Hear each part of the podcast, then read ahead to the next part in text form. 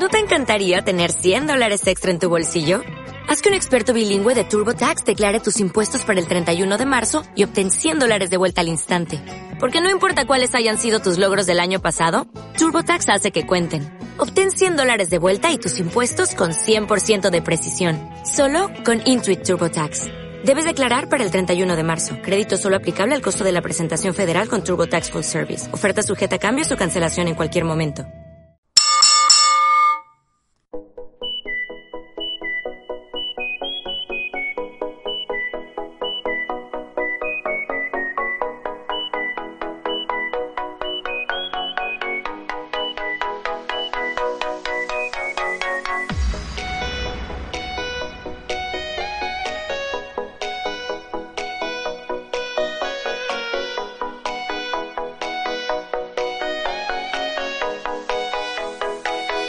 Bienvenidos a Chocasland Podcast. Hoy toca programa especial.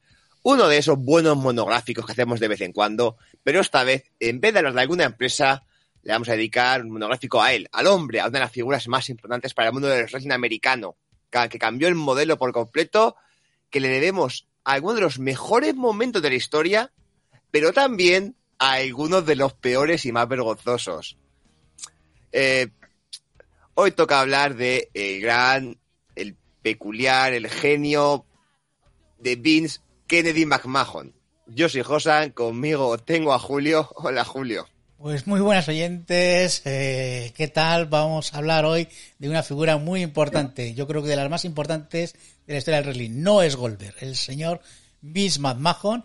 Y bueno, eh, para ello nos hemos traído a alguien que conoce muy bien la vida de este gran hombre, Nada, más y nada menos que tenemos a Luis, Forever, de Fabulous Jover. ¿Cómo estamos? Muy bien, encantado como siempre de poder contar con vosotros y apoyar en, lo que sea, como siempre. Por aquí, mira, tenemos a Olbach que nos da las buenas noches y el crossover más esperado desde la Liga de la Justicia. Esperemos que sea la de Josh Whedon y no la de Snyder. Hay que, hay que distribuirlos a ver quién, quién, quién, es, quién es Wonder Woman, quién es Aquaman Joder, vas a, los mejores. bueno, pues nada, que hoy, por cierto, un saludo de a Pepe y a Santi, que también están ahí en tu programa. Y nada, que, vamos, vamos a hablar de Bisman Mahon y hemos estado hablando y cómo lo hacíamos. Eh, hemos sido muy ambiciosos con el programa, lo mismo. ¿Hablamos de todo o hablamos de una pequeña parte, verdad, Luis? Bueno, es que ya sabes que esto da para mucho, pero teniendo en cuenta que hay un Jover hoy en la plantilla, tenemos que empezar hablando desde el principio y desde los orígenes de la familia. Evidentemente no como algo que monopolice el programa, pero sí para entender un poco también la vida de McMahon, sus orígenes y los de su familia. Pues nada, pues adelante, yo creo. Empezamos. ¿De dónde nos remontamos? Hombre, sí. Bueno. Espera, dime, José. Pues nos remontamos al abuelo. Al abuelo. Espera, que Josan quería decir algo, que hoy, hoy está la comunicación un poco rara. Dime, Josan. Sí, sí, que hoy está todo un poco raro, que creo que creo que Luis nos escucha con algo de retardo porque puede ser, puede ser. en responder, pero bueno. Me voy a decir que ya por aquí comentarios que ya nos han respondido respecto a lo que decía antes de la Liga de la Justicia, que dice Julio, te toca ser Wonder Woman. Eres Gal Gadot. Bueno, bueno. en fin. Así que, a mí me he dicho que yo soy Jason Momoa, así que tampoco me tampoco salido mal parado y Luis todos los demás. Y ahora ya vamos con lo de pins y cosas. ¿Por dónde empezamos? ¿En qué año empezamos? Porque ya hasta qué año nos vamos a remontar. ¿80, 70, 60, 50? ¿Hasta qué año? No, no, antes, antes. Eso, aquí hay que empezar desde el origen. ¿Y hasta, hasta qué año eh, nos, Cristo? Nos empezaríamos a remontar a, prácticamente a principios de siglo pasado y empezaríamos a hablar del abuelo del señor McMahon. Eh, el abuelo del señor McMahon llegó a los Estados Unidos eh, como llegaban prácticamente todos los emigrantes en esa época, que era entrando por Nueva York. Una vez que entró en Nueva York, pues ya se quedó en la ciudad y entonces eh, ellos eran irlandeses, era el abuelo tenía un par de hermanos y sí que empezaron como a, a meterse en el tema del deporte, pero curiosamente no a, coger y a practicarlo, sino que ya desde el comienzo querían pues eh, manejar todo lo que pudiera. Eh, ellos empezaron eh, en principio a llevar un equipo de béisbol, a promover tema de boxeo y lo curioso es que ellos comenzaron con equipos negros, que, que no era habitual. Pero teniendo en cuenta que ellos se centraron en Harlem, lo que hicieron fue un equipo de béisbol que eran todo integrante negros y un equipo de baloncesto que también lo eran. Eh, ellos tenían algo muy claro, lo que no funcionaba a otra cosa. Y es lo que hicieron. Empezaron, estaban dos añitos con cada cosa y no funcionaba, pues cogieran y fuera. No se complicaban la vida. Y de ahí empezaron ya con el tema de la lucha libre. Eh, y sobre todo, pues ya eh, comenzaron a hacer algunas veladas, alguna promoción y de ahí llegaron al Madison Square Garden, que es pues evidentemente pues como la meca de la lucha libre sobre todo en esa época. Y en los comienzos de la Capitol, que es eh, lo que fundarían, llegarían primero eh, a pequeñas promociones hasta que ya con el hijo, eh, la segunda generación, Vicent, padre, fundarían Capitol. No está muy claro cuál de los dos lo fundó, pero lo que está claro que fueron entre ellos. Y entonces ya fue cuando empezaron a tomar un poco de fuerza dentro de, de la lucha libre. Eso fue en el año 53. Eh, en esa época eh, ya empezaban. Sí. Digo que aquí ya, aquí ya vemos, pues. Me, me, da de los, los, los Kennedy, los más majón, lo de sudar poquito. El deporte que lo hagan otros. Yo me llevo el dinerico y, que suden los demás. Y luego me ha llamado la atención lo de que empezaron con deportes negros y ellos que eran irlandeses. Y digo, ah, claro, por eso ahora los negros y los irlandeses triunfan tanto. Ah, no, que tampoco han triunfado. Eso, eso ya se han olvidado. Una vez no funciona, pues nada, ahí se quedan. Por eso aquí van a lo que van. Sí, y otra cosa que has dicho tú, que lo de que cuando no funciona una cosa, a otra cosa, o sea, se iban a otra historia. Y eso es muy de, de Vince de esta época, que lo intenta, lo intenta, lo intentó con luego, a lo mejor no sé si llegaremos al tema del culturismo, al tema de la, del fútbol americano, aunque lo ha intentado varias veces, y con, con luchadores que cuando este no funciona, fuera, ¿verdad? Salvo que, eh, bueno, cuando eso no funciona fuera, salvo que sea samoano. Ah, también. Que si no funciona, se cambia el personaje y vuelven a intentar. Si no funciona, te cambia el personaje y vuelven a intentar. Hasta que, hasta que el público trague. Hasta que el público lo. Hasta que el público lo acepte, porque si no. Ha cambiado pues mucho bien. Luego, luego cogieron y, y, empezaron a tener muchos contactos, porque en Nueva York pues se movía eh, mucha gente y luego también los pequeños contactos que habían hecho con las promociones de tanto del béisbol, baloncesto, algo de boxeo, pues tenían bastantes contactos para poder luego hacer veladas en, en otros, en otros lugares. Eh, se, Vince se empezó a dar cuenta, Vincent se empezó a dar cuenta que el tema de la televisión era muy importante. O sea, era tan importante como que tú podías llegar a casa de la gente sin la necesidad de que ellos se movieran.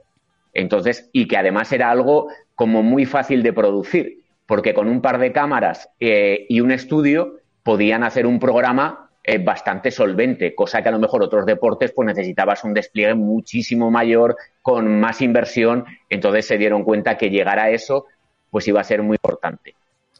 Además, hoy se empezó a rodear de gente, nos dicen por comentarios que haremos que los equipos de negros que hemos comentado antes es porque en esa época en la liga estaban segregadas. O eras equipos de blancos o equipos de negros, que no competían entre ellos. Pero en este caso hubo en uno que sí que compitieron, ¿eh? eh, eh y se impusieron los blancos, casualmente.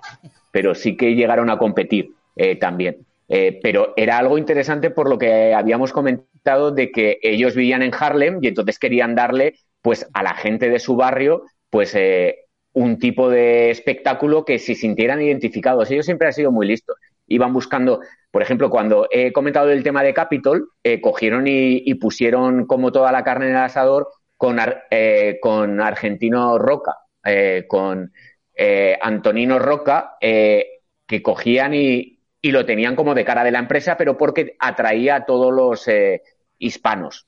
¿Vale? Entonces, ellos siempre han sabido manejar para atraer a etnias, atraer a gente que a lo mejor se sentía más excluida y ellos hacían pues que eh, tuvieran una representación en sus empresas. Entonces, cuando íbamos a Barcelona y Tito Santana, el y Tito Santana ganó al enterrador, ¿era porque era lo más español que tenían? Desde luego, desde luego. Entonces no le ganó, no le ganó porque fuera mejor, porque la gente, porque apostaran por él. Qué cosa más. y además, Además, porque hizo de los peores pile driver de la historia. Yo no he visto nunca a un luchador como Tito Santana hacerle un pile driver a un luchador y que se le cayera encima continuamente. Pero bueno, eso, ya son temas del pasado. La velada de Barcelona alguna vez hay que comentarla, yo creo que. también, también, también. Las dos, las, dos, que hubo dos. Sí, sí, sí, las dos veladas de Barcelona. Las originales. Dime, dime. siguiendo, siguiendo con los inicios de Vincent, para concluir ya ese capítulo, decir que cuando fundaron Capitol lo hicieron dentro de la NWA y simplemente lo que hacían era eh, tener una región controlada, que era la región de Nueva York, y, ellos, eh, la ventaja que tenían es que capitalizaban prácticamente el 70% de toda la población.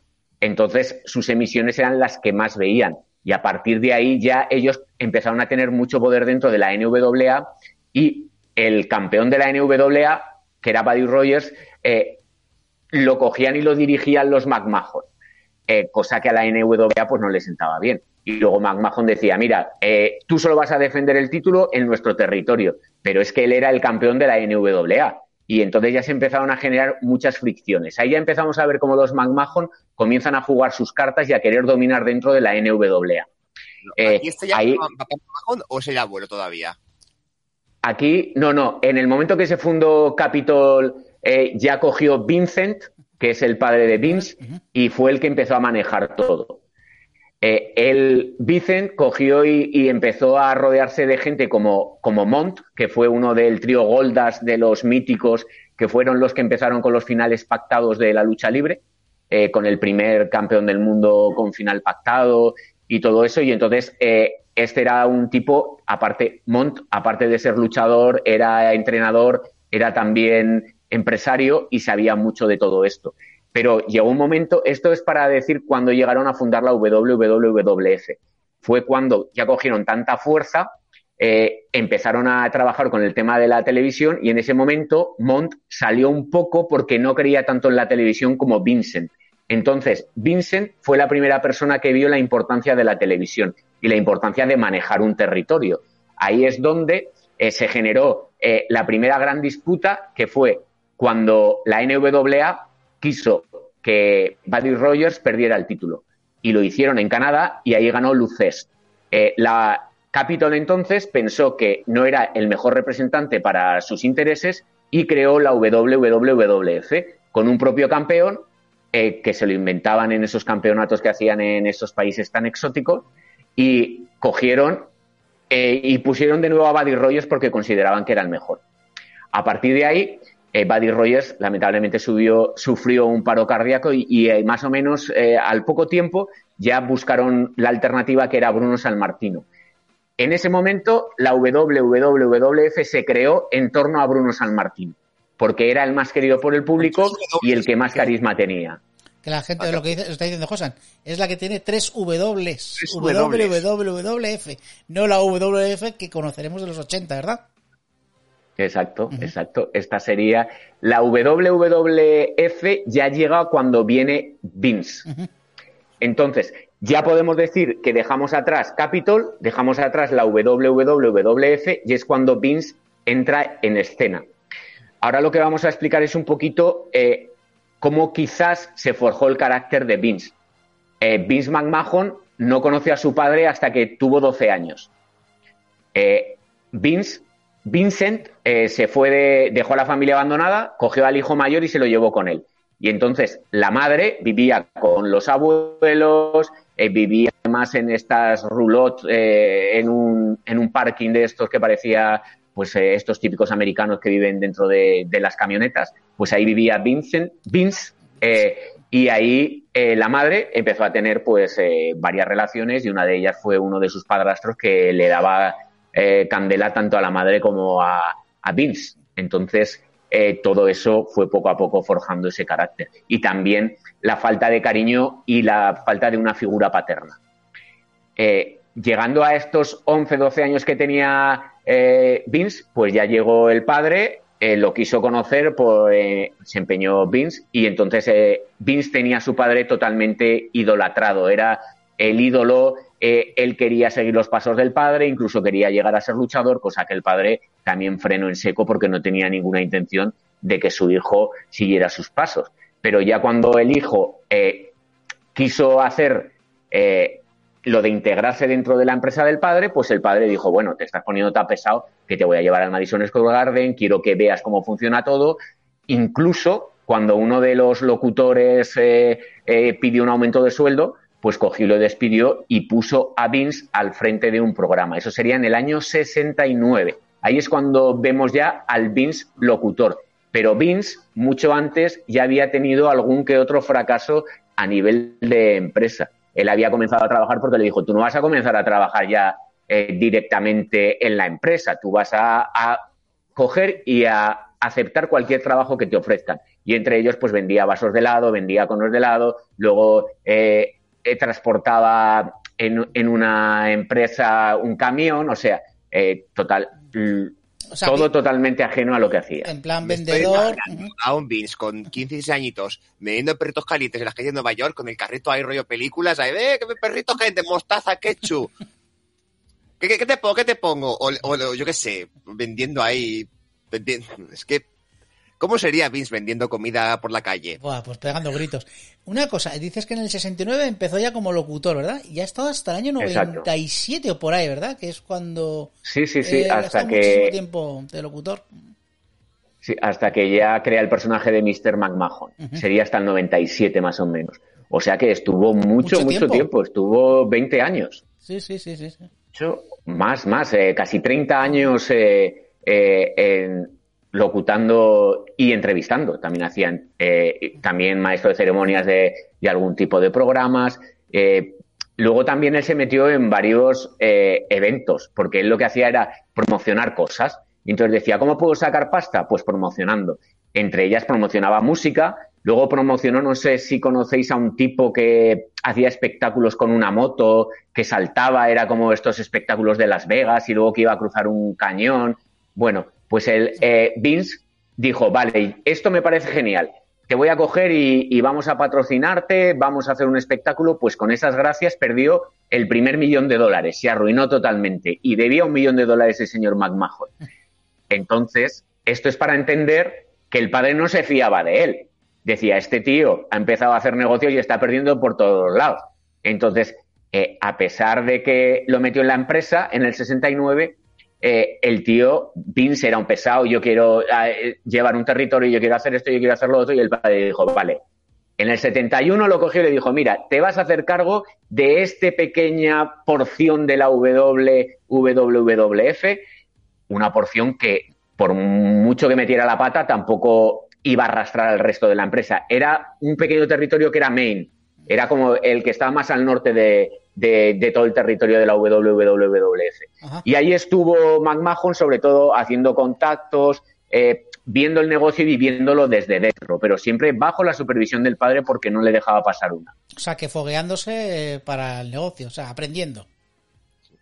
Sí, sí, desde luego. Y con eh, la frialdad que tenía el padre, porque eso lo ha dicho Vince en algún momento, que el padre no le había dado un abrazo en su vida. O sea, que tenía como cariños de padre que el padre no solamente le había abandonado, sino que cuando lo fue a buscar, pues no le debía dar eh, el beso de buenas noches. Y entonces eso forjó esa personalidad tan fría del señor McMahon. Y en esta época sabemos por lo de este, los territorios, por un lado los territorios y por otro lado la WWF, ¿no? Es que la WWF, eh, cuando eh, se fundó, primero se salió de, en el, eh, se fundó como en el 63, 62, 63, se salió de, de, la NWA, pero en el 71 volvió, como muy sigilosamente. ¿Por qué? Porque le interesaba el tema de la sindicación de la televisión. O sea, eh, yo quiero eh, llevar mi propia empresa, pero ojo, que es que aquí hay programas muy importantes en horas muy importantes y a mí me interesa salir ahí. Y ahí es cuando, por ejemplo, hemos visto alguna vez a Vince eh, detrás que ponía World Championship Wrestling. Y veis a, un Vince muy joven. Y entonces dices, ¿qué hace este tío en la WCW? No, es que la WCW era una hora, un programa de televisión que estaba en la WTBS de Ted Turner, que ahí empezó ya las primeras rencillas con el señor Turner. Pues ahí resulta que ya empezaba Vince a salir ahí, pero porque les interesaba. O sea que cuando le interesaba salía y cuando le interesaba entraba pero a la NWA tampoco le parecía mal porque pues era pues otro territorio que podían utilizar, luchar también campeón contra campeón, hacer eventos compartidos, porque una cosa que siempre cumplió Vicent es que había pactos de caballeros que yo en tu territorio no me meto. Y si me meto en tu territorio, vamos a hacer una, una velada conjunta con luchadores conjuntos y vamos a hacer todo lo posible para que nadie salga perjudicado. O sea, si mi superestrella va a tu territorio, no va a perder. Eh, vamos a hacer alguna cosa pues para que todos quedemos bien, nadie quede uno por encima del otro y vamos a hacer que, que las cosas salgan más o menos medianamente bien para todos. Yo te, iba a preguntar precisamente por eso, porque sí que Vince padre respetaba lo que has dicho tú, como un pacto de caballeros a los territorios, llegó el hijo y prácticamente fue la guerra, o sea, fue pues ir comiéndose territorio por territorio, como de, de eso, eso lo podemos, nos lo recuerdan en el, en la parte de los documentales de Netflix de, los, de Toys That Made de los juguetes, el que está dedicado a, la, a los muñecos del wrestling. Hay una parte al principio que hablan de los territorios, están hablando de que en esa aquella época había pactos de caballeros para no robar luchadores, para no dejarlos mal, y de pronto, GIF de Cody Rhodes diciendo, y no, no se roba, que no hay que robar, y luego, ¿y qué hizo Vince? Robó. Está ahí el momento que parece hecho aposta con Cody Rose diciendo, porque ahí no se robaba. Era un pacto de caballeros. Pues... Así es, así es. Lo que pasa que ya eh, en el año, por, eh, para poner fechas, en el año 79, ya hemos dado el salto al año 79, eh, Vince funda Titan Sport con su mujer, con Linda. Con Linda. Entonces ya ahí empieza a poner la primera piedra eh, para ser un poco autónomo. Eh, ya llega un momento en el que ya quiere ser más grande que su padre y convence al padre para que le venda la empresa. Eso sería unos años más tarde. Ya en el 79 ya se cambia a WWF, pero hasta el 82, que es cuando le compra Vince a la parte a, su padre, eh, no sería como la WWF realmente. Eh, la WWF lo que hace es eh, del 82 al 84 eh, estar bajo la supervisión del padre, aunque todo lo tenía a nombre de Vince. Pero Vincent le dijo, yo te, yo te cedo la empresa, pero, o sea, te cedo no, me la compras, que aquí los irlandeses no se andan con tonterías. Tú me coges, me compras la empresa y en el momento que tú dejes de pagar una sola factura, la empresa va a volver a mí y todo lo que me has pagado no lo vas a recuperar. Entonces, Vince eh, eso lo tuvo muy, muy presente y del 82 al 84 lo cumplió a rajatabla. En el 84 lamentablemente falleció su padre, o sea que solo pudo ver dos años de cómo funcionaba la empresa en manos de su hijo. Eh, a partir del 84 Vince le dio igual todo lo que habían hablado y todos los acuerdos que hizo el padre, porque eran acuerdos de caballeros y acuerdos... ¿Qué va a hacer el padre? O sea, tumba. Si el padre ya no está, pues lipe las manos y vamos a trabajar, vamos a hacer lo que yo quiero. Claro, pero date cuenta que muchos de esos pactos eran con un apretón de manos. Claro. Y eso no va a ninguna parte. Los apretones de manos van cuando eres el que eres tú el que da el apretón de manos, pero tu hijo no tiene tampoco por qué coger y llevar eh, a cabo lo que tu padre ha afianzado solamente con ese apretón de manos. Por lo tanto, no es por disculpar a Vince, pero en cierta manera no sé cómo, cómo decirlo. No, hombre, yo lo veo como que eh, era de la nueva generación, por así decirlo. O sea, ya estaba adelantado a su época y ya pues... Eh, eh, estos señores mayores han llegado a un acuerdo, pero yo voy a hacer lo que quiera. ¿Sabes lo que decirte? Como, como decir, en la época ya de los contratos, los contratos televisivos, de todos los contratos, todo tiene que ir firmado ya. Y yo creo que ahí sí que se adelantó en este, en este mundillo. que también hay una cosa que a Vince le gusta mucho, que le gusta más que cualquier otra cosa, que es el money money, el dinero. Ahí tenemos la foto. es que si cumplo, si, cumplo este pacto, voy a ganar menos dinero. Y yo prefiero aprovecharme de ti. Yo prefiero, yo prefiero quedarme con esto que me gusta más. Entonces, si puede hacerlo, ¿qué más le da lo que piensen los demás? Es que la visión de Vince era una visión totalmente innovadora, porque hasta ahora eran eh, pequeños territorios que tú dominabas y como mucho, pues tú cogías y hacías una velada conjunta y ya está. Pero él vio que eh, tanto los espacios de la televisión, eh, llegar a todas las casas, empezar con el tema de los pay-per-views, que no solamente es que tú lo veías y pagaba la cadena, sino que tú sacabas rendimiento de cada persona que lo veía.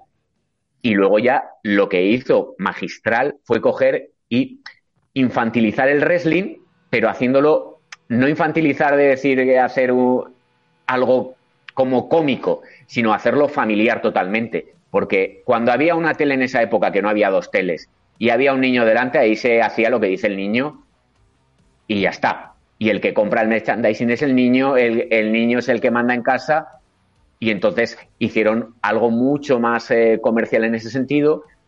Y lo que entendió muy bien también es llegar a los medios por medio de algo diferente a la lucha libre. Entonces, eh, él lo que pensó es que necesitaba una persona eh, que fuera la cara de la empresa y que llevara a cabo todo ese proyecto que tenía en la cabeza. y ahí es donde entró el rubio californiano. Hombre, si lo tenemos por aquí, espera, espera, espera, se lo va a decir él. Hola, soy Hulk Hogan, luchador de wrestling lucha libre. ¿O será ese? Pues e, ese fue el que llevó a cabo todo lo que, lo que vimos eh, con la expansión de la lucha libre. Pero sobre todo es lo que yo comento siempre, la lucha libre eh, sin televisión no era nada. Todos los territorios que quisieron ser en algún momento más grandes fueron por contrato de televisión. Eh, también había muchos territorios, muchas cadenas y cada cadena quería un espacio en el que tuviera lucha libre. Y por eso muchas pequeñas empresas a lo largo de los años subsistieron y sobrevivieron, siendo muchas veces también cantera. También lo que has contado se ve una de las cosas de las manías del Vince de la actualidad de siempre y es que realmente a él lo que es la palabra wrestling no le ha gustado. Él lo que ha hecho negocio ha hecho con algo diferente con el Sport Entertainment, el deporte entretenimiento, algo que ha hecho prácticamente la marca e insignia de, la, de, su empresa. Ellos no son wrestlers. De hecho, la palabra pro wrestler luchador está prohibida dentro de la WWE actual. Ellos son Sports Entertainment, algo que es la marca de identidad y que incluso hay otra, hay otra gente, otros genios del wrestling, como este caso el señor Jericho, que lo utiliza ya para hacer para marear al público otras empresas. Sí, o sea, eh, eh, más yo creo que viene por la entrevista que he tenido hace poco con Pat McCaffrey, que él lo dijo, dice, eh, nosotros no hacemos, o sea, nosotros es, entretenimiento deportivo. Y no, pues son, y no son... lo ha dicho siempre. Sí, sí, siempre lo ha dicho. Pero como quedó remarcado mucho la entrevista con McAfee, y luego dijo, no son wrestlers, son superestrellas de la WWE, o sea, una marca. Que por eso Jericho yo creo que hizo esa promo y ha hecho su nueva su nuevo stable precisamente mofándose un poquito de esto. Pero vamos, que lo de Vince ha sido de siempre, es decir, tú puedes buscar y para y nunca ha nombrado, él siempre ha de superestrellas, nunca habla de luchadores. Y tú ves por la página y tú ves por diferentes cosas y es algo muy llamativo de que la palabra wrestler estuviera prohibido en una empresa de eh, que lleva el propio nombre en el título, es decir, World Wrestling Entertainment. Pues la palabra wrestling prohibida porque ellos no son luchadores, ellos son eh, deportistas de, entretenimiento, ellos son superestrellas. Y es algo extraño porque también en esa época, en los 70, fue lo que marcó la diferencia, fue lo que hizo que atrajera a más gente. Yo tengo una teoría al respecto, pero una teoría que es solo mía. y, y la teoría es que Vince quiso ser luchador toda la vida. Y como no lo consiguió, por eso odia la palabra luchador. No, pues bueno, no lo consiguió. No, lo, consiguió. Bueno, no lo consiguió, luego le veremos. Bueno, tengo aquí una foto maravillosa, porque claro, luego el hombre, eh, pues, espérate que lo voy a poner ahora. Ah, ahí está la gente que lo está viendo ahora mismo. Una foto ahí de cuando peleaba. Y luego eh, tengo por aquí los títulos. Ha sido campeón de la WWE y campeón de la UCW señor más majo, ni más ni menos. Y ganador del Royal Rumble. Y ganador del Royal Rumble en el año 99. Nos queda poquito para verlo. Le hace como Money in the Bank, que como se apunte igual lo gana también, ¿eh? Igual, pero al estilo Lesnar, de que peleen los demás, él llega al final, coge maletín y se lo lleva. Esto es mío y me voy con él. Pero bueno, no hemos llegado a los 2000, pero a los 2000 era la época donde él se, se, metía en un ring. Porque una cosa que tiene más majo es que él siempre, eh, por la empresa, ha hecho cualquier cosa. O sea, mm, ponerse en ridículo todas las veces que ha hecho falta. Buenas o malas. Buenas o malas, o sea, y da lo mismo, muy, muy, buenas decisiones y muy malas decisiones. Pero si esto eh, atrae a gente para que vea el programa, para que compre entradas, para que compre merchandising, él le ha dado igual. O él le ha dado igual toda la vida. Sí. No, desde luego. Ya sabéis que en una época, en una época se echó la, a la empresa a la espalda, que fue eh, en la era Actitud. Bueno, es que de hecho hasta, yo diría que hasta mediados de los 2000, Vince ha sabido leer perfectamente o más, o más de forma más acertada lo que quería el público, lo que el, lo que el público quería ver. Hoy en día, digamos que no. Pero sigue, pero su visión económica sigue perfectamente. Ah, la de producto ya no tanto. Pero durante, durante más de 30 años ha sabido leer a la perfección lo que quería el público. Y ahí están sus triunfos. Sí, lo que pasa, lo que pasa es que ahora también el público tiene más voz que antes. Hombre, él ha y dicho... también hablan. Sí, sí, perdón. Él ha dicho que le da igual lo que diga la gente en internet, lo que diga la gente en Twitter, que él tiene su visión y que va a seguirla al pie de la... O sea, eh, sus convicciones son estas y ya está. Él- la gente, hemos criticado nosotros, y creo que tú también, y mucha gente, el producto de NXT 2.0. Él dice que él cree en ese producto como es ahora y ya está, que le da igual lo que diga la gente. Él vende camisetas, él vende entradas, él vende, Claro, él vende pero- programas. Date cuenta que eh, la, la anterior NXT, según su punto de vista, no ha triunfado. No, las expectativas que él tenía no, no han sido colmadas. Entonces, al final, nos duela o no, Vince siempre tiene razón. Sí, la frase que tú dices muchas veces y, y que todo el mundo, que es la de Vince siempre gana. Eh, Sí, que, que- Vince nunca pierde. O, o nunca que pierde. puede ganar sin tener razón. Claro. Porque a fin de cuentas, él es el que mueve el dinero, él siempre va a ganar a nivel de dinero, pero lo de que lleve la razón, pues al final la ha comprado. pero no tiene por qué. El anterior NXT era un fracaso según él, pues porque a una empresa de, de wrestling él no quiere luchadores. Y de a mí estos luchos independientes no me interesan, no funcionan en mi producto de roster principal. Y oye, razón lleva, porque Claro. veía lo que hacía, lo que hacía él con ellos, y decía, es que yo no quiero luchadores. Ahora tiene personajes que sí que se pueden convertir en superestrellas. Ahora, ¿el producto es inferior? Sí, pero es otra cosa, pero ya se adapta más a lo que él quiere. Claro, pero es que antes NXT eran luchadores y él no quiere luchadores. Ese es el problema. Efectivamente. O sea, ahora Y que- era un producto, era un producto más para, más parecido a AEW, que es un producto también para contentar a fans. Sí. Que eso, eso también puede que a- no le guste a la gente escucharlo, pero AEW es más eh, para la gente que protesta, no proteste. No es que lo hagan por eso, pero sí que ocurre. los que protestan de WWE y el producto WWE son los que dicen AW eh, es mejor. ¿Sabes? Yo creo que está así el tema. Es para los descontentos de WWE. Que sigue, seguimos viendo. Sí, claro. O sea, yo sigo viendo WWE y ahora veo eh, AW. Lo que es curioso es que al final todo el esfuerzo que hizo Triple H en NXT para como creando las, las futuras superestrellas de la empresa, las futuras caras, las ha creado para la competencia. Porque las grandes estrellas que creó él, estos eh, Keith Lee, Adam Cole, eh, eh, los Ka- Kyle O'Reilly, ¿quién más? Eh, claro, al final ¿dónde han triunfado? En la competencia, porque el de roster principal, nada de nada. Que no, Josan, no. Vince no tiene competencia. ¿Cómo que la competencia? ¿Cómo te atreves a decir que tiene competencia? Él mismo No es competencia. Cuando fue la, ML, la MLW les demandó por monopolio, ellos dijeron que no había monopolio porque la AEW era competencia y les llegó a ganar durante media hora. Y dices, Sí. ahí, ¿con qué, queda- con qué nos quedamos, Vince? ¿Tienes o no tienes competencia? Tiene lo que le interesa, como siempre. Mira, Como eh, siempre. es curioso lo que dice Olbach. Pregunta que nos hace. Dice, pero si la WWE tiene más fans, ¿cómo va a ser la AW para fans? nos, nos- nos pregunta. Ahí, eh, claro, está el concepto fans, que es fans y que es eh, seguidor y estas cosas. O sea, yo creo que Sí, pero el concepto es el concepto del fan que se deja la pasta. sí. Yo eso, yo eso también lo he dicho muchas veces. A Vince le importa la gente que se deja la pasta. Sí. La gente que va a WrestleMania, la gente que va a WrestleMania de cualquier punto del mundo.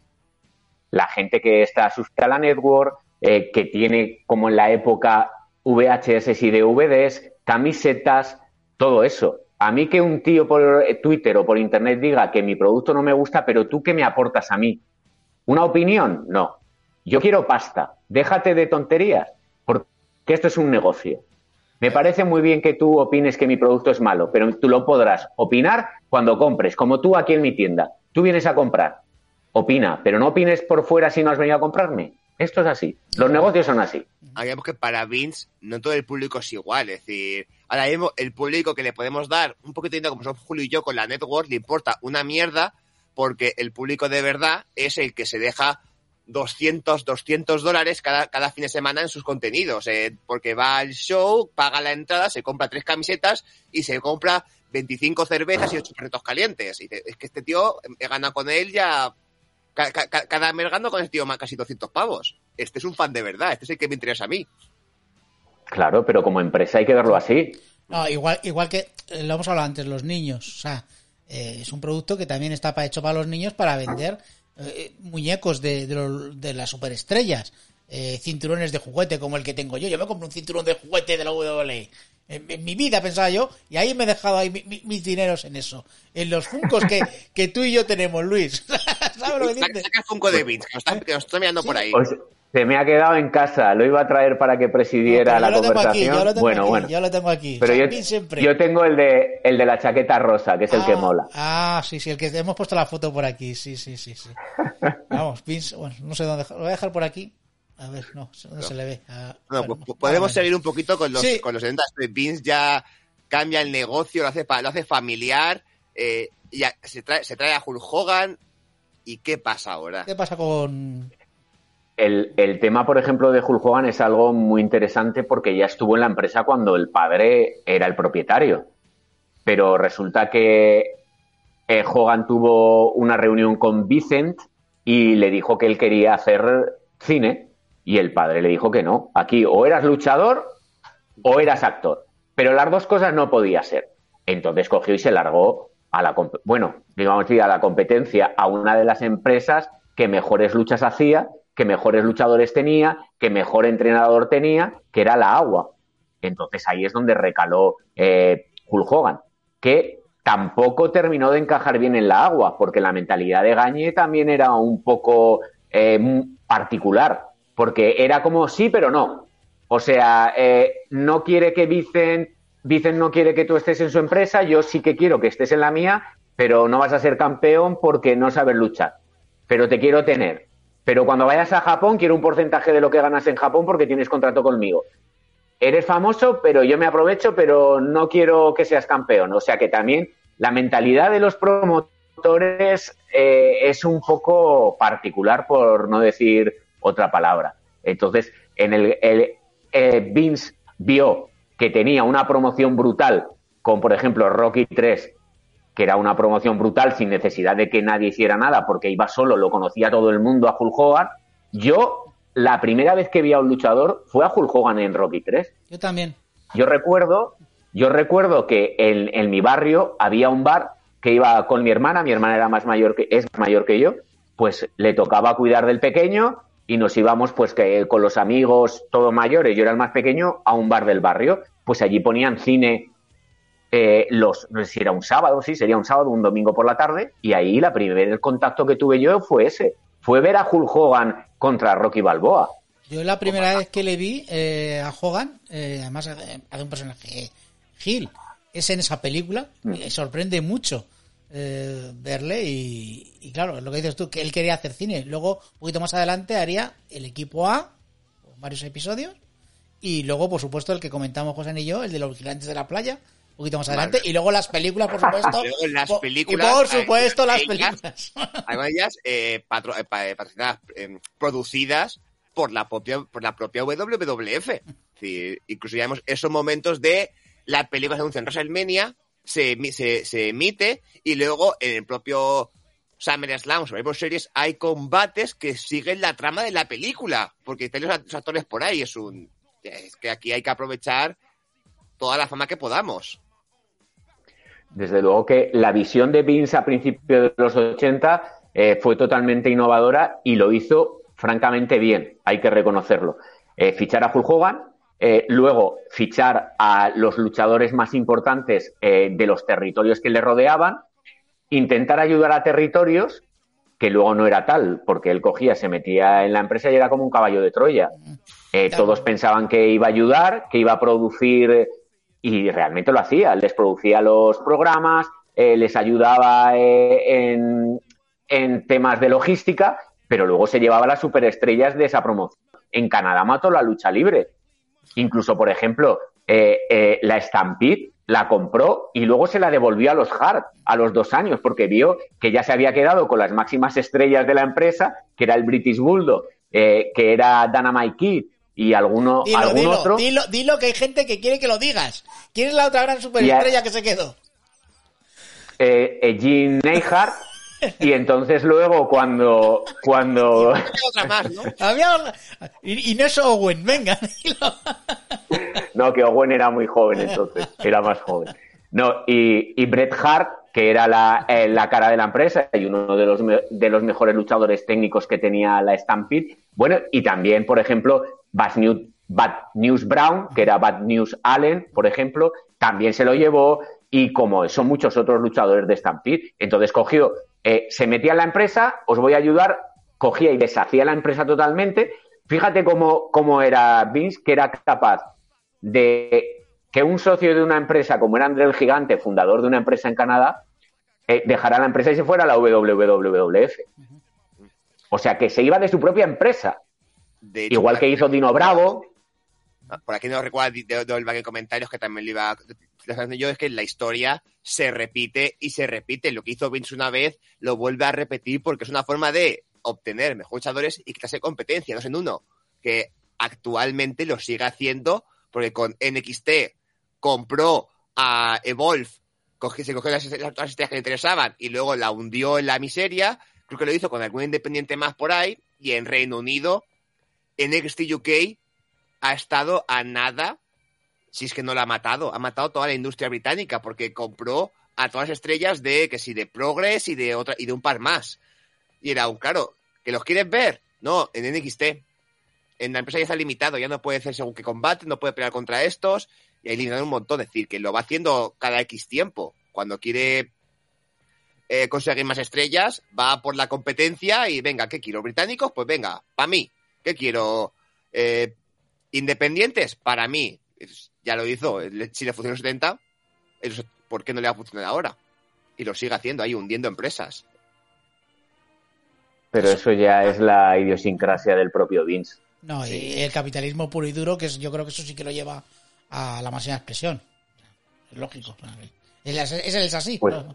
Sí, el, viejo, el viejo zorro. eh, que en esa época todavía joven, pero lo sigue haciendo. pero listo, Los pero listo. O sea, de viejo no los no se pierden. Pues eh, como estábamos comentando, la mejor jugada fue eh, a principios de los 80, cuando eh, empezó a desmembrar los territorios, eh, fichó a como cara de la empresa y eh, empezó con la televisión por cable, con contratos de televisión, eh, se desvinculó totalmente de la NWA y, luego ya comenzó a ver que en algo, hubo un par de, eventos con la MTV que tuvo tantísima audiencia que entonces él empezó a pensar, pues esto no es mala idea.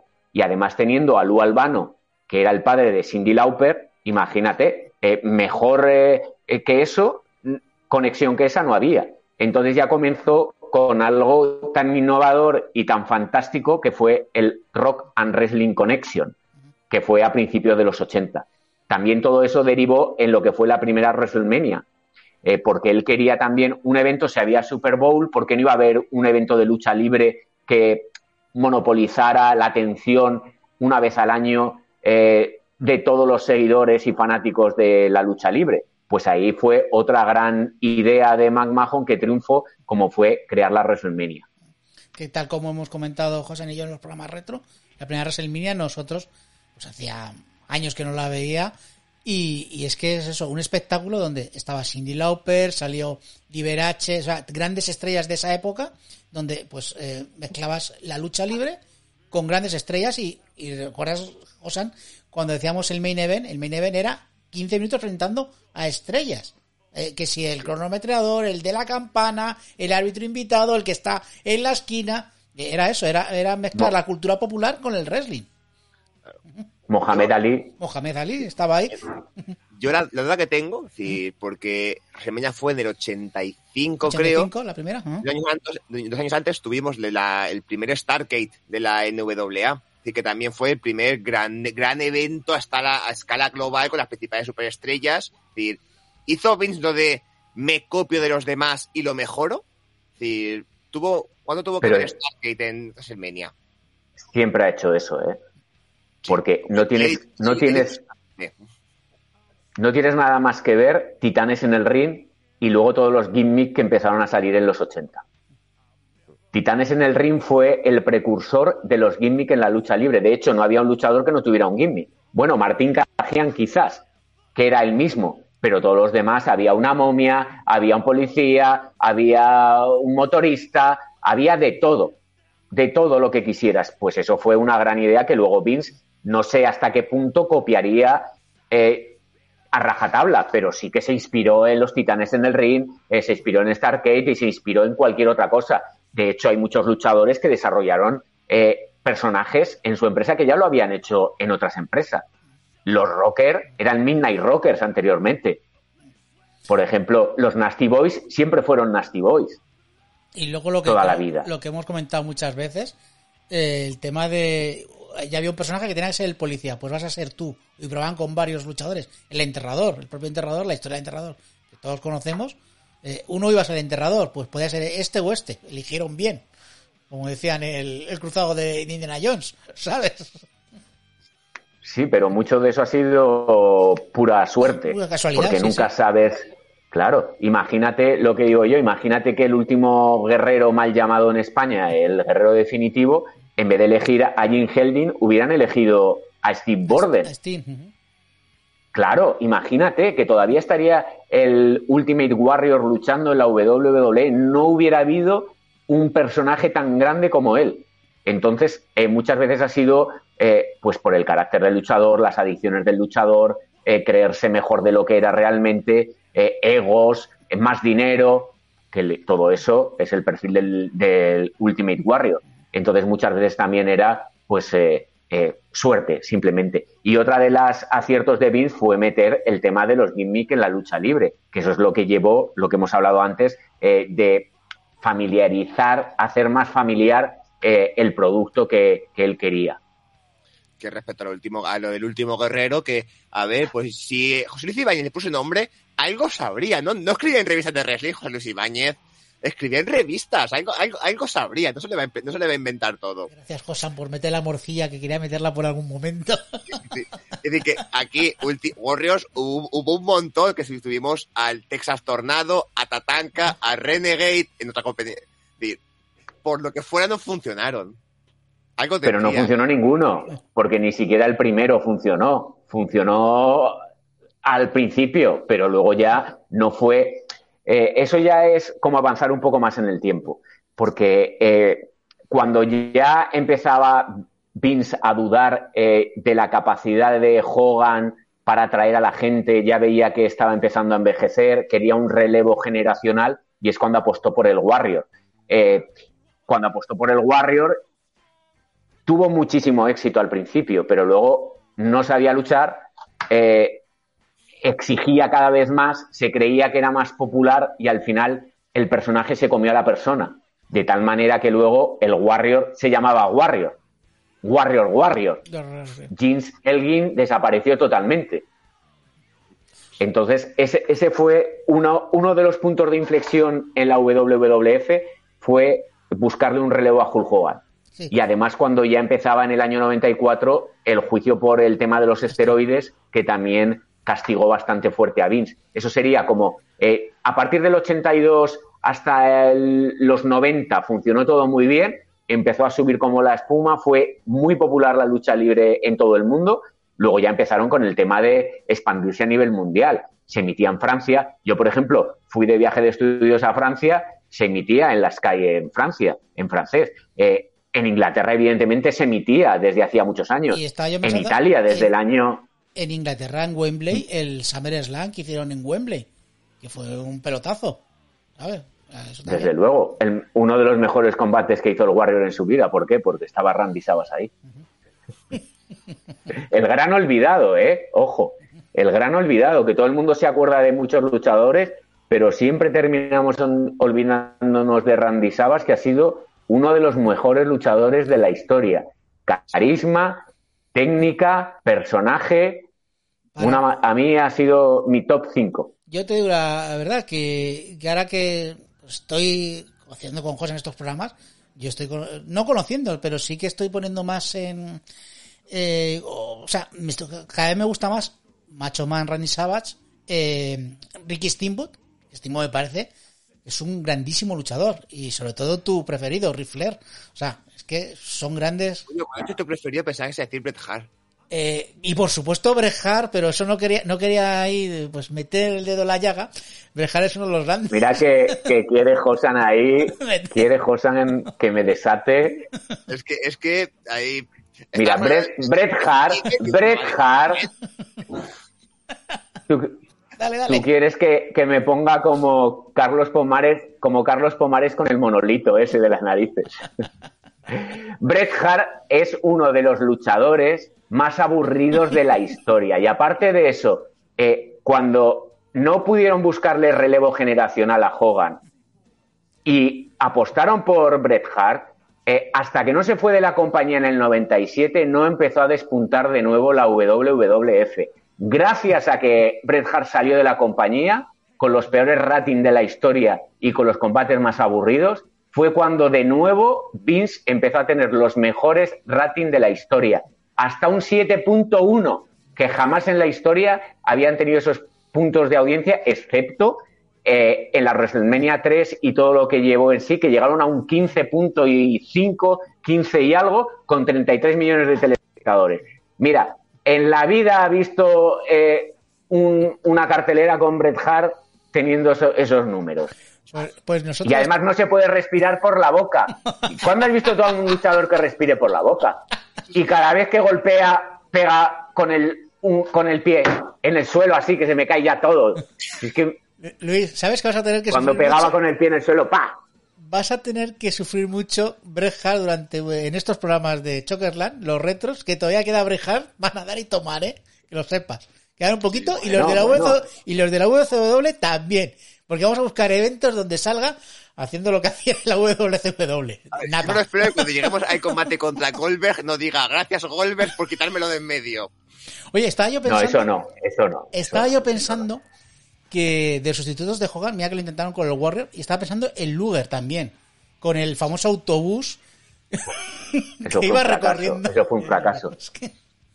Pero pues eso fue uno de los fallos más grandes que ha tenido Vince, que fue el, el tema de buscar el sustituto, porque el Warrior, a priori, era muy buena opción. Muy buena opción como personaje, porque vendía camisetas, la gente estaba loca con él, pero luego es que era un inútil. Y luego, aparte de que era un inútil, siempre estaba pidiendo más pasta. Pero es que además era cinco minutos antes de salir al ring. No, yo soy el Warrior y yo quiero más pasta. Que no, que no, que aquí el que manda soy yo. Con la voz de Vince, ¿has visto? Sí, sí. Tienes que hacer más voces en tu programa, ¿eh? Sí, como la del Iron Sick, ¿no? El otro día, la verdad, eh, vamos. O sea, impresionante tu imitación del Iron Sick. Fue, fue brutal. Pues, a, Zayas, además, un saludo, un saludo a Zayas. cómics, aquí, pero dice que Brett es sagrado. Es sagrado. además. ¿Qué? Eres muy... ¿Eh?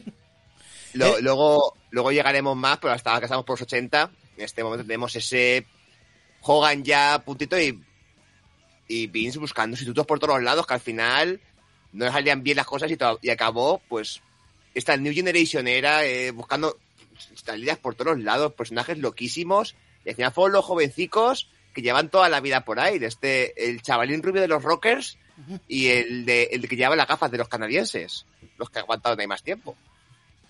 Antes de que se me olvide, el de las gafas canadienses es que es el Nicolas Cage del wrestling. bueno, cuando eh, el, tema de buscar eh, sustituto era muy complicado porque Joan, eh, podemos dudar de su capacidad técnica, pero ha sido de los luchadores más carismáticos y de los luchadores más queridos por el público. Entonces era como una superestrella porque ya superestrella se utilizaba en esa época, porque ahora dicen, no, es que es una superestrella, pero ya estaba el programa Superstar, muchos de ellos ya se le llamaba el Superstar, o sea que no es un término nuevo. Que quiera borrar el tema de wrestler es otra cosa, pero Superstar han sido siempre. En los 80 ya eran Superstar. Pues eh, eh, entonces eh, fue algo muy complicado buscar un, un, relevo y de hecho no lo terminó encontrando, porque sí que hablamos, buscó a Michaels, pero es que no era la figura de luchador eh, que Vince soñaba. La figura de luchador de Vince era un, culturista, un tío carismático, eh, un tío alto, y ya está, olvídate. Y ni lo era Son Michaels, ni lo era el de las gafas. Eh, quisieron poner a Diesel y así también, que sí que entraron un poco en el perfil, pero no tenían nada que ver con Hogan. Entonces, hubo como cinco o seis años que estuvieron totalmente perdidos para, para buscar el sustituto y que hizo mucho daño en tema de audiencia. Y ahí es cuando la WCW comenzó a ganar fuerza. Ahí estamos. ¿Y cuándo llegó lo de Vince en culturismo? El que cuando intentó abrir su liga de culturismo. La liga de culturismo fue en el año 92 por ahí, en la W, la World Bodybuilding Federation, que fue un auténtico desastre. Y además, no solamente eso, sino que les hicieron perder. Ah, eh, tengo por ahí el dato, no, no lo recuerdo ahora, pero creo que fueron 15 millones de dólares de los años 90. ¿eh? O sea, 15 millones de dólares de los años 90, más el millón que ha dicho Albac, que era Panoja en los años 80, ya llevaba bastante dinero perdido Vince. Y todavía no ha empezado. Desde luego. Y en el 2000, ya adelantando el futuro, la famosa liga de fútbol americano. Exacto. O sea que ha metido la pata en varias ocasiones con, los negocios. Pero bueno, el que no se arriesga ni gana ni pierde. Eso está claro.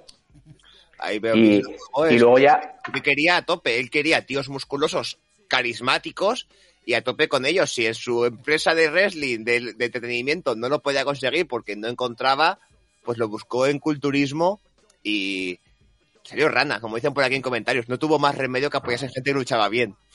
Como Brejar, por ejemplo. Sí, bueno. Sí, pero con los peores índices de audiencia, desde luego.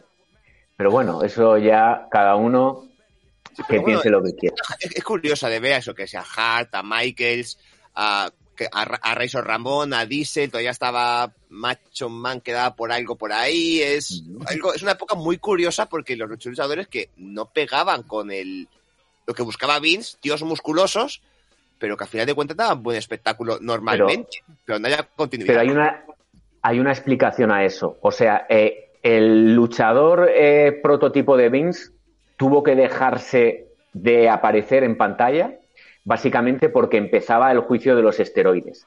Eh, eso fue un punto de inflexión que hizo que cambiara el chip. Si no hubiera sido por eso, quizás no hubiéramos visto nunca a Michaels de campeón del mundo en esa época, ni lo hubiéramos visto al de las gafas. Hubiéramos eh, quizás esperado un poco más de tiempo, eh, porque la idea de Vince no era esa. Pero si me pones a Son Michaels o me pones a Bret Hart como campeón del mundo, nadie va a decir que van a tomar esteroides aunque los tomen.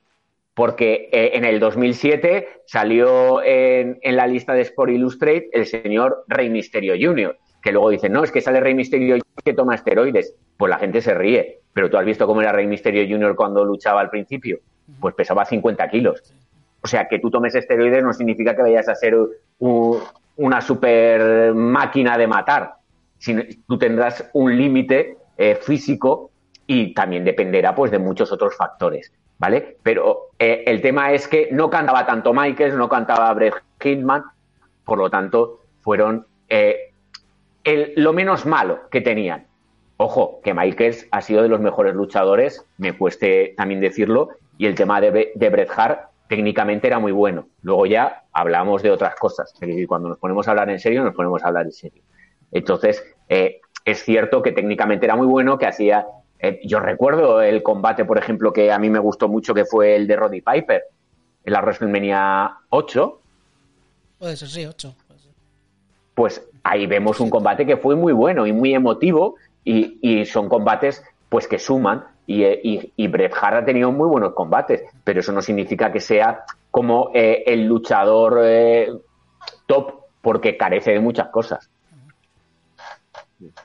Dice que en aquella época se tomaban, Zayas, que el propio Bret Hart dice en su libro que allí todos tomaban esteroides, incluido, incluido él, incluido Hart, dice que hasta el médico que les daba los esteroides, que le daba, que le daba a Vince, se metía, hasta el médico se metía y todo el mundo. Ah. De hecho, ahí pues ahí pasó el, escándalo del juicio, que al final bueno, pasó lo que, lo que estabas comentando. Hasta el doctor Zaorian, que era el gurú. Sí. ¿no? Pero el tema era de, de los esteroides es que eh, tú puedes hacer las cosas, pero no te pases de listo. Que fue el que se pasó de listo el señor McMahon. Eh, él cogía y recibía los esteroides en paquetes en, la sede de, de Titanes. Luego, el médico se estaba haciendo rico distribuyendo esteroides. Luego, eh, iban a limpiar los vestuarios y había jeringuillas y había de todos los vestuarios. Pues no seas tan cantoso. Ten un poco, pues eh, yo qué sé, de, de, miramiento con las cosas. Y, y, luego, pues eso, pues que eh, Hogan también lo estaban acusando de que él repartía, pues eso lo dijo eh, Brody, lo decía también eh, Billy Graham. De hecho, decían que Hulk Hogan tenía tantas cicatrices en el culo que ya llegaba que no se podía ni pinchar. Porque, claro. Bueno, eso, o sea que eso yo lo pongo, tener... un... lo pongo, en duda porque, José, recuerda lo que dijo el vigilante de la playa. Hombre, aquí Hogan, el vigilante de la playa, dijo que él de pequeño tuvo que elegir entre el wrestling y las drogas y que gracias a los gimnasios eligió Mm. bien. Eligió, eligió las dos. Las, las dos. en fin. Bueno, pues esta es la, bueno, la New Generation era. Y ahora ya empezaríamos ya, bueno, su lucha con la, con la WCW y... Aquí cuando ya Hogan se fue de la empresa, lo echaron.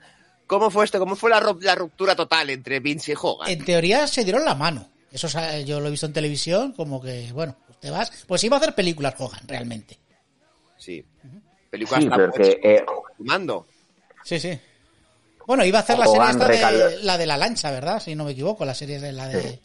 Thunder, en, Thunder in Paradise, Paradise, me parece que es. In Paradise. Uh -huh. Sí, eh, lo que pasa que Hogan se fue a, Japón también para que se enfriara un poco el tema, porque estaba en el ojo del huracán. Eh, luego también hay un, una información muy curiosa y es que nuestro querido Herb Abrams de la WWF le hizo una oferta a Hogan para que luchara en la WWF.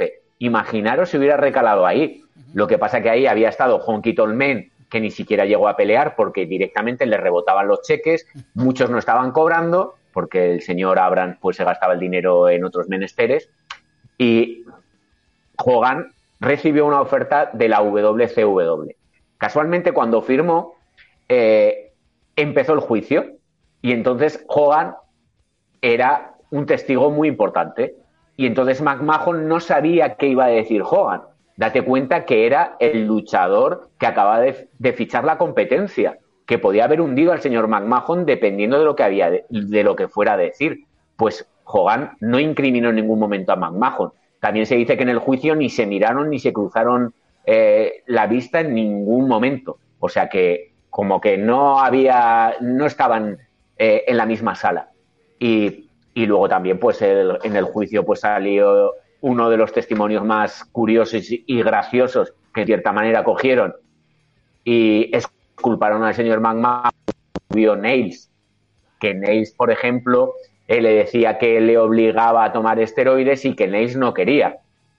Y en una de estas cuando subió al estrado y le hicieron las preguntas dijo que es que odiaba profundamente a McMahon y que le gustaría matarlo. Entonces evidentemente ante ese testimonio dijo pues como que, que no es muy creíble y en cierta manera, entre unas cosas y otras, el señor McMahon se libró de todos los cargos. ¿A quién se le ocurre decir en un juicio? Estás testificando en contra de una persona y decir que le odias. Es que claro, es que enseguida eso ya digo, pues este, este testigo no vale. Es que... No vale. Claro. Respecto a los esteroides, nos comentan por aquí Zayas, dice que él no entiende el uso, que él no entiende por qué se persigue el uso de esteroides en el wrestling, que a fin de cuentas es un espectáculo, y no en el mundo del cine con actores como los del MCU, los del universo Marvel y otras producciones que se meten de todo para sus papeles y que sabe de lo que habla, que él ha trabajado en este aspecto. Está, vale, me... ¿Está insinuando que el famoso método Marvel de ponerse mazaos de gente como Chris Pratt y este de los Eternos que también se mazó no es físico, no solamente es con físico y esfuerzo, no es a base de buenas, comi no base de buenas comidas. No era CGI todo eso. Es todo CGI. Yo le, le diría a Zayas que el tema no es que usen esteroides o que no lo usen, sino la manera de hacerlo. Como hemos comentado, la cuestión es que no eran nada discretos. Es que eh, no puedes en fútbol americano toman esteroides. En la NBA, ¿qué te crees? Que esos cuerpos, bueno, y siendo ya sinceros, ¿qué deporte y deportista de élite no ha tomado esteroides? Porque luego se va descubriendo. Una cosa es que lo admitas y otra cosa que los tomes, pero hay que tener pues un poco de decencia, un poco de, miramiento y el tema es que les acusaban de distribución y de que el señor McMahon les obligara sin que ellos quisieran. O sea, no por tomar, claro que lo hacían, pero en la NWA, ¿qué pasa? Que no tomaban, pero nadie fue contra la NWA. ¿Por qué? Porque querían cazar a McMahon por distribución, no porque los chicos lo tomaran. Y de hecho decían, eh, Rick Rude eh, dijo que quería dejar de tomar esteroides porque quería tener un niño, porque los esteroides eh, son el mejor esterilizador, por decirlo de alguna manera. Cuando tomas esteroides no puedes tener hijos porque no eres fértil en ese momento. Cuando ya los dejas de tomar, sí. Entonces, eh, Rick Rude se lo dijo y le dijo que eh, le gustaba el físico que tenía, que no bajara eh, el pie porque lo quería así. Y como eso con muchos otros. Mira, yo quiero. Entonces, no hacía falta que el señor Mamajón te obligara, pero si no estabas como el que no contaba contigo. Por lo tanto, te estaba obligando en cierta manera. La cuestión es esa no es eh, que tomaras esteroides, sino eh, que los distribuyeras y que obligaras a los luchadores. Ese era el problema. Pues, creo que podemos cortar el tema de esteroides, que aquí ya nos comentan cosas incluso más de, de la, del UCM. Si esto fuera el pod esto fuera el pod si fuese el pod si fuese el pod sí que lo... música de Marvel y hablar de sí, pero, de Thor. Sí, ah, pero venga, os lo dedico. Venga, espérate. Por aquí en los comentarios tenemos. Aquí tiene amenazado al marido. Tiene, está, está Thor amenazado con que la pata que lo dejes y se mete más. Se mete más. Bueno, pasamos ya un poquito de esteroides y vamos ya. Yo, la... José, antes de seguir, eh, llevamos una hora y siete. Tampoco queremos. O sea, hoy estamos grabando horarios un poco raros. Eh, no sé si. ¿Cómo lo veis? ¿Cómo lo veis? Eh? Yo lo propongo eh, cortar justamente la New Generation Era, empezáramos la actitud, que tiene mucha mandanga, esto sí que tiene tela, todo el tema de la actitud y un poquito... Y la, guerra. Y la guerra de, los lunes por la noche y tal. Parar aquí, hacer otro, Luis, ¿cómo lo ves? Estupendo porque hay muchas cosas por delante todavía. ¿eh? Por eso, pero sí que tenías tú algún alguna anecdotilla de Vince. Si quieres acabamos con eso de esta época, si te parece bien.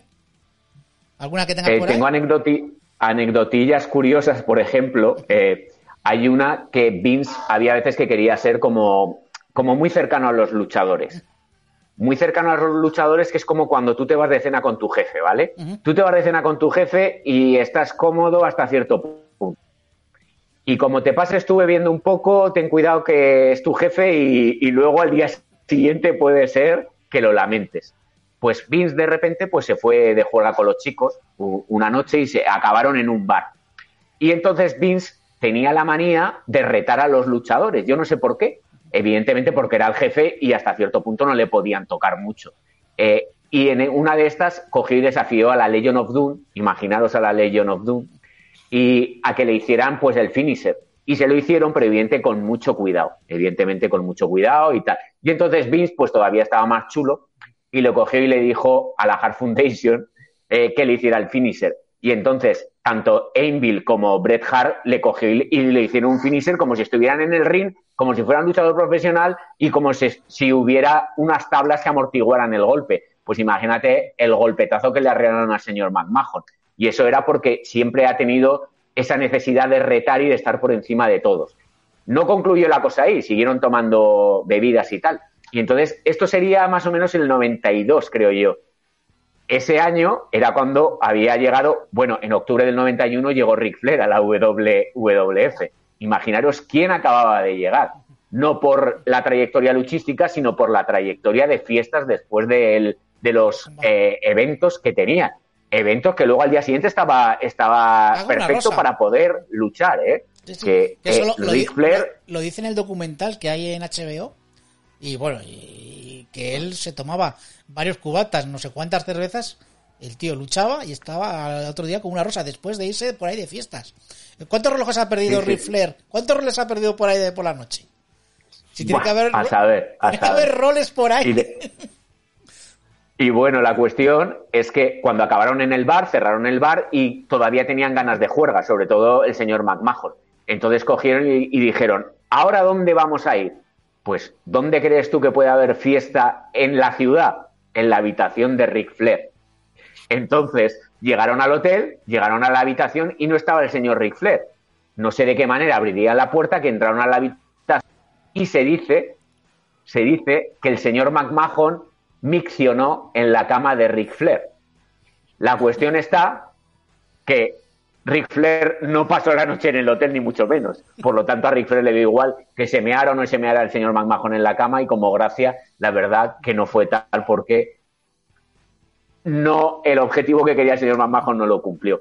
Y luego te voy a decir otra dedicada, dedicada a Julio, eh, ya para concluir, y es que se dice que una de las gracias más grandes que hace el señor McMahon es tirar a la gente a la piscina que no se sabe muy bien, pero que le hace gracia. Y la cuestión es que en cuanto puede, tira a la gente a la piscina, evidentemente vestida.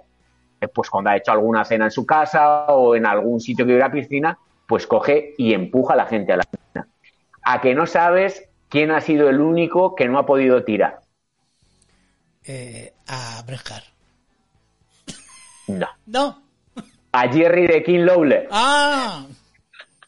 Y es que una vez estaba Jerry de King Lawler en la esquina de la piscina, lo fue a tirar, Lawler lo vio, se apartó y cayó el señor McMahon dentro de la piscina. Es que, a ver, Lawler es un tío muy listo, ¿eh? Sobre todo con el dinero. A ver, Ese no igual pierde es que nunca, la cartera en el bolsillo y a mí Claro. todo se me moja. Claro. Que ahí, Seguro, ahí está. seguro. Se me va a bajar aquí los dólares y dice, yo me aparto, por si acaso. Y como estas hay muchas más, pero ya iremos también metiendo alguna pues para eh, aligerar un poco el contenido del programa, meter a- alguna anécdota más del señor McMahon. Y luego también es interesante hablar de las veces que ha metido la pata y luego también pues eh, de las veces que hemos considerado que ha sido grandes aciertos a lo largo de sus decisiones y de la historia de la empresa.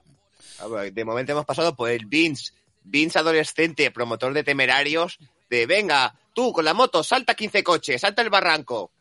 Que no le fue bien, perdió un millón de dólares de la época, y el Vince eh, creando, la, creando la sección de culturismo, esa, la liga de culturismo, que tampoco le fue bien. Pero todo lo demás, más o menos, triunfó. pues yo creo que nos ha quedado un programa bastante majo. Yo sabía yo que Vince da para mucho, que para un programa, eh, tal como nosotros lo hacemos de una hora, hora y media, no iba a dar.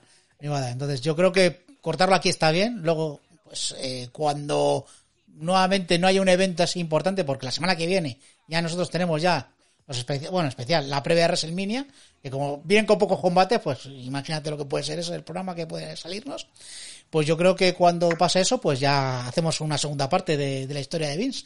Vince, segunda parte. cosas importantes que llegan, que llega la semana que viene, y yo pensaba que ibas a decir el combate de Kairi contra Starlight Kid en Stardom. Sí, Pero tenemos, bueno. te- lo sabía yo que lo Bastante más importante que, que, que WrestleMania. WrestleMania que le den. ¿Qué, en WrestleMania? ¿Quién pelea? 27, ¿Tiene música de combate en WrestleMania?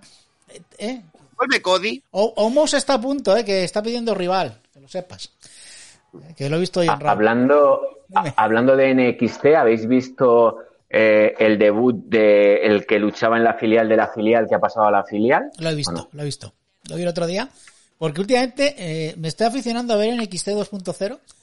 Porque yo no sé si, si me gusta o no me gusta. Se lo dije el otro día a José. Porque hay cosas que me gustan y otras cosas que no me gustan. Entonces, soy muy fan de Wendy Cho, que es la, la que sale peleando en pantuflas. Esas cosas. ¿eh? O Tony de Angelo, eh, el don de NXT 2.0. Y sí, vi, vi el combate de Akid. Y bueno, le vi nervioso. Le vi nervioso para ser el primer combate que hace allí. eh, pero bueno. eh, Pero también le dio muy poco tiempo, ¿no? pero Porque, le dieron bueno, muy poquito tiempo, que eso es también. cinco Pero es, como mucho. pero es que es muy típico de NXT dar muy poquito tiempo a los combates. Los combates como mucho duran 10 minutos. Y ya está, no, no les dan tiempo para lucirse. Vamos a ver si están de liver, pues les dan un poquito más de tiempo a, a los que peleen ahí. Porque es un show eh, previo a WrestleMania. Además es a un horario más o menos decente que lo podemos ver hasta en directo. Porque creo que es a las 6 de la tarde aquí en España. porque Ahí es a las 12 de, de la mañana. Entonces, pues, creo, ¿eh? Creo que es así. No, Mandy Ross, no, de Bad, no, no, Ma- Mandy Ross no, me gusta más la Gigi Dolin. Es que pelirroja. Entonces, pues por eso, eh, soy más fan de ella. Así que nada, que lo, pues nada, estoy viendo eso. Y nada, la semana que viene tenemos WrestleMania, pero cuando pase WrestleMania y tal, pues hablamos para hacer una segunda parte. Ahora tengo que cambiar la carátula. Os tenía puesto vida, obra y milagros de Bismarck Mahon, pero tengo que poner parte 1 ahora. Tengo que añadirlo a, a la carátula del programa. Sabía que iba a pasar. Va a ser la saga. Va a ser la saga, pero Vince sí. la saga. Pero a ver, Vince esto va por sagas. El año pasado hicimos saga del Marine, que la vimos todas, pues este año toca saga Vince. Saga Vince, vida y obra de Vince McMahon. Pero vamos, es, es muy interesante. Y nada, pues antes de despedir, Luis, ¿qué has escrito? ¿Qué has hecho? ¿Qué haces? Cuéntanos. Venga, haz un poquito de spam. En principio, ¿qué he escrito te refieres a noviembre del Sí, año pasado? cuenta, cuenta, o lo que sí. estoy haciendo ahora. Eso Eh, no se puede decir. Si, no, si se puede adelantar algo, nos es una primicia, pero no. Sobre todo eh, el libro que yo tengo en mis manos, bueno, lo tengo ahí abajo, no. Me tengo que mover mucho para cogerlo, pero si lo tienes por ahí, No, que, un poquito de spam. que lo tengo yo aquí. Venga. Memoria de la lucha libre en España, 1907-1936. Eh, yo quiero decir que eh, es algo más que un libro de lucha libre, eh, es un libro de historia y un libro que es una recopilación de artículos tanto periodísticos como de revistas con fotos que no son inéditas evidentemente porque yo no las he hecho ni las he comprado a nadie sino simplemente rebuscando y rebuscando las he rescatado por ejemplo del primer campeón de España de los pesados de lucha libre en el año 36 que es cuando eh, consiguió el título y como eso muchas más cosas es muy interesante porque yo también digo que este libro es como el inicio de que alguien lo comience a leer y le interese algo y sea como el principio de una investigación propia, porque te da para mucho. Lo que a mí me puede llamar la atención, a ti no, y lo contrario. Entonces, eh, nosotros lo que hicimos recopilar eh, todo lo que durante años yo he estado eh, pues eh, cogiendo y, guardando y documentando y paramos en el 36 porque es la fecha en la que por la guerra civil pues se separó absolutamente todo. Pero luego a partir de los 40 empezó de forma muy fuerte la lucha libre en España. Porque parece que afortunadamente ahora ah, hay más escuelas, hay más luchadores, hay más empresas, pero no hay que olvidar el pasado. Y no hay que olvidar el pasado eh, porque nos hace ver que hubo luchadores muy importantes eh, en el mundo, que eran españoles luchadores que llegaron a la WWF, que lucharon contra Bruno San Martino por el título del mundo, que eso no lo ha hecho ningún español. Ojalá llegue alguna vez un español a luchar por el título del mundo. Bueno, eso, pero eso lo no, hay dices que, tú. no hay que olvidar eso. Eso ¿eh? lo dices tú porque a Kane no le consideras español, pero nosotros, para nosotros, A ver, el Siempre del español. wrestling, recordaba a Isaac Yankin. BTS, este, a nivel de personajes, hablando de personajes, al principio de personajes, ha salido por aquí por comentarios, es que ese es un gran español ahí que luchó por títulos mundiales. No. Ya que nos recuerdan que tallas que antes se llenaban plazas de toros enteras para ver espectáculos de, Sí. de lucha. Así es, y frontones, eh, en el caso de Zaragoza, eh, también hay eh, otro dato muy curioso, pero ya nos vamos a 1950, que, se, eh, que el, el Fútbol Club, bueno, era él, en esa época, el, el Real Zaragoza, Club de Fútbol, eh, hizo una copa de lucha libre en el año 50. Ojo, o sea que vio que era tan importante para la ciudad que hicieron una propia, eh, un propio torneo de lucha libre, eh, el, el, fu- el Zaragoza. Y, y como eso, muchas más cosas. Entonces, en principio, este es el libro, tengo muchas ideas en la cabeza y sería interesante seguir. Lo que pasa que ya a partir del 36 es un poco una maraña porque ya empieza a haber, no llega a ser los territorios de Estados Unidos, evidentemente, pero sí que había eh, las Islas Baleares, estaba Aragón, estaba Cataluña, Valencia, incluso el País Vasco, eh, la Comunidad de Madrid. Entonces había ya plazas muy importantes.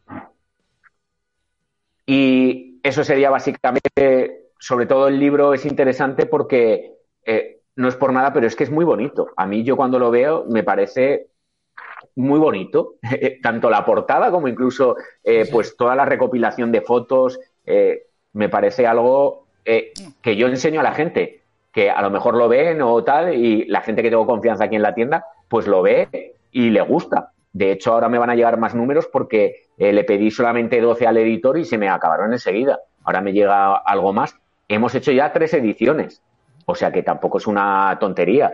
Evidentemente no es un bestseller porque es un nicho de mercado muy pequeño y además no es una editorial grande que lo puedas comprar en o en el corte inglés, sino que lo vendemos a través de determinadas tiendas eh, en concreto y luego a través de la web del editor. Por lo tanto, estamos muy contentos con el libro. La web que es Jenkins, ¿verdad? Punto com, no sé. Es- Sí, Vale, fíjate, hasta me lo sé. Libri- libritos Jenkins. Dice Zayas que es un libro que está muy guay, que da fe, y yo también, que lo tengo, pues que es un libro que está muy chulo. Y luego el podcast de los Fabulous Jovers, eh, dale un poquito de spam también. Bueno, pues eh, eso es algo también que estamos muy contentos porque llevamos un año. Cumplir un año y estar todos los lunes ahí dando la cara. eh, en principio, también os digo que me gustaría que estuviéramos los tres, pero es totalmente imposible porque Santi eh, se mete en mil charcos. Y, es que materialmente es imposible que esté. Eh, luego Pepe también tiene eh, muchas cosas que hacer y yo soy el que por narices saco adelante el programa de los lunes como sea.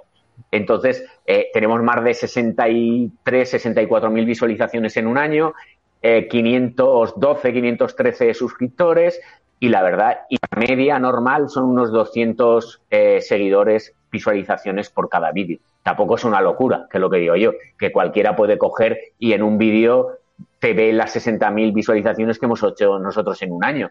Pero es que es algo tan residual es, es, algo tan particular. Yo elijo los temas, yo hablo de lo que me parece interesante, luego eso le tiene que parecer interesante al que lo oye. Y luego, además, son temas que no son nada actuales. Son temas, eh, como me gusta a mí, son temas más históricos. Ahora, por ejemplo, aprovechando eh, el tema de Vince, pues ya el lunes haré alguna cosita sobre Vince McMahon, ya que eh, hemos hecho hoy esto, pues aprovecharé, porque tampoco me da la semana para hacer de repente dos guiones o tres guiones para, para cambiar el tema ahora para el lunes, porque aparte, pues eso, los entrenamientos personales, la tienda, mi casa, pues llega un momento que ya no será más de sí. No, no, sí, a nosotros nos pasa lo mismo, porque esta semana que te doy las gracias por haber tú prácticamente preparado el programa, eh, José y yo hemos estado liados con, tenemos otro podcast sobre Star Trek, y encima es que había dos episodios de, de Star Trek a la semana. Con lo cual, eh, a Josan ya le tengo muy visto. Es, o sea, eh, ahora vamos a parar un poquito porque WrestleMania haremos el programa dentro de 10 días aproximadamente. Lo haremos el próximo jueves, la previa. Y nada, bueno, aunque, a ver, eso es el de Wrestling y luego el de Star Trek que quedaremos el domingo otra vez para grabar. O sea que, eh, o sea, que tenemos lío. Y nada, voy a aprovechar para hacer un poquito de nuestro spam, que bueno, que ya sabéis que podéis suscribiros en iVoox, en Apple Podcast, Google Podcast, Spotify, Amazon Music y que tenemos nuestro canal de Twitch donde estamos en directo haciendo los programas, normalmente seis y media, hoy como está Luis nueve y media, cuando está Luis nueve y media, nos tenemos que amoldar aquí al, al invitado. Y dar las gracias a Allback, a Gaf que ha estado por aquí diciendo que vaya horas de grabar, a Zayas, muchísimas gracias por estar.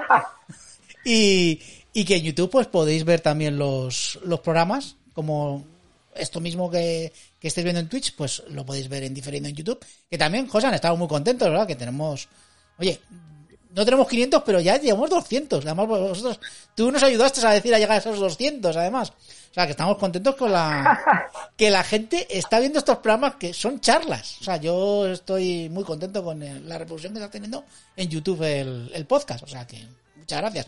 Es residual, pero oye, estamos contentos con ello. Pues sí. Y para concluir, como ha sacado antes el tema Josan, un saludo a José Luis Ibáñez, que cada vez que escucho, cada vez que escucho algo antiguo me sangran los oídos, tengo que ir al otorrino. Con Bueno. lo gran comentarista que era. Es decir, le ha pasado la historia José Luis Ibáñez. Bueno, pues nada, nos vamos a ir ya. Eh, Luis, muchísimas gracias. Josan, Gracias a vosotros. nos vemos dentro de poco. ¿Vale? Nos vemos dentro de poquito. Y a los siguientes, muchísimas gracias. Y nada, campana y hasta luego.